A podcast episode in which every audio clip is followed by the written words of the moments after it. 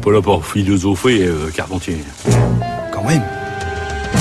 Incroyable. Bonjour Anastasia. Bonjour Adèle, bonjour tout le monde. Aujourd'hui, alors que nous recevons dans les chemins de la philosophie l'immense et inénarrable Denis Ramon, qui vient de nous parler de la question de l'interdiction de la pornographie, j'aimerais évoquer une récente polémique qui, je ne vous le cache pas, m'a fait dresser les cheveux sur la tête. Vous connaissez peut-être Bastien Vives, je l'espère en tout cas, le jeune et extraordinairement talentueux dessinateur de bande dessinée. Sa dernière BD, parue aux éditions Glénat, dans la collection Porn Pop, raconte la vie d'un petit garçon qui porte le doux nom de Petit Paul. Petit Paul vit à la campagne avec son père et sa sœur Magali. L'histoire pourrait être banale, sauf que Petit Paul est né avec une malformation pour le moins étonnante. Un sexe immense, difficile à dissimuler et qui déclenche dans son entourage, surtout parmi les femmes, les plus violentes pulsions, alors même que Petit Paul n'est pas vraiment encore en âge de penser à la chose. Où qu'il soit, à la ferme, en classe ou chez ses amis, le pauvre petit garçon est sans cesse confronté à des scènes absurdes et embarrassantes. D'un trait de crayon virtuose, Bastien Vives rompt le voile et donne à voir de manière tout à fait réjouissante les fantasmes inavoués qui nous agitent parfois. L'ouvrage devrait faire un tabac. L'éditeur a d'ailleurs d'emblée pris toutes les dispositions nécessaires pour éviter un psychodrame. La bande dessinée est vendue sous plastique, avec un autocollant disant ouvrage à caractère pornographique mise à disposition des mineurs interdites. Mais apparemment, même ce genre de précautions sont de nos jours insuffisantes. Dans une pétition sur Internet, signée par 2500 personnes, un certain Degreen s'insurge de la publication d'un tel livre.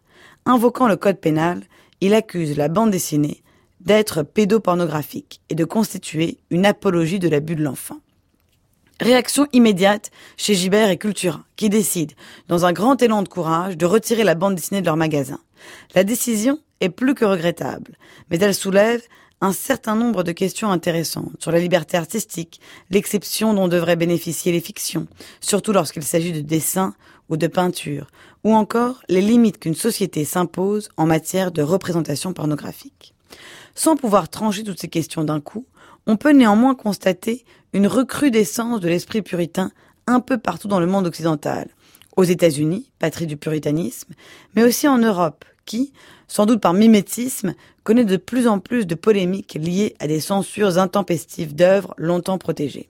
Je pense là à l'origine du monde de Gustave Courbet, retiré de Facebook sans autre forme de procès, ou encore au magnifique nu d'Egon Schiele, censuré en Allemagne et en Angleterre.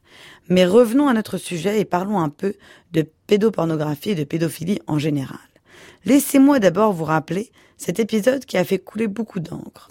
En 1982, dans l'émission Apostrophe, animée par Bernard Pivot, Daniel Cohn-Bendit se retrouve face à l'écrivain et journaliste Paul Gutt et lui tient des propos pour le moins étonnants. Vous savez que la sexualité d'un gosse, c'est absolument fantastique. c'est quand même, il faut être honnête, sérieux un petit gosse. Moi, j'ai travaillé avec des, Avant, les tout petits, là, les tout petits, c'est autre chose, mais avec des gosses qui avaient entre 4 et 6 ans.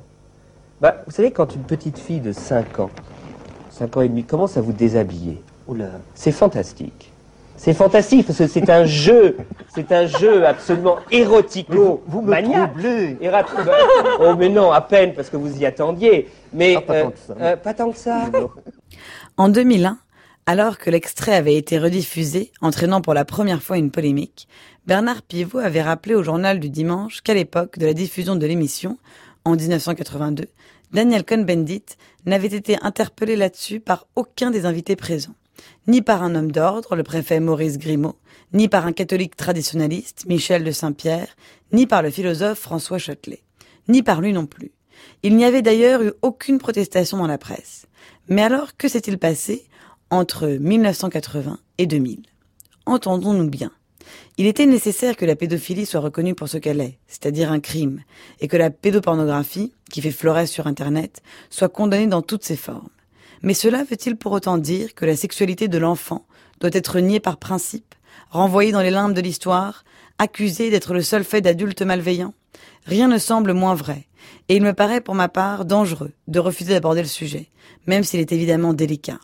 La découverte de l'éros se fait dès la petite enfance, souvent de manière douloureuse d'ailleurs, car elle renferme des réalités, des fantasmes inavouables, mais souvent aussi de manière cocasse, drôle et absurde. Refuser d'aborder le sujet, c'est refuser de comprendre l'épaisseur de l'enfance et du rapport que les enfants entretiennent au désir. Refuser d'aborder le sujet, c'est aussi laisser entendre que désir et culpabilité vont toujours de pair. Mais je le répète, le sujet est délicat. Pour en parler, il faut du talent. Eh bien, Bastien Vives n'en manque pas. Alors courez acheter sa bande dessinée Petit Paul, parue aux éditions Glénat. Merci beaucoup Anastasia. Votre chronique est à réécouter en ligne sur le site du Journal de la Philo.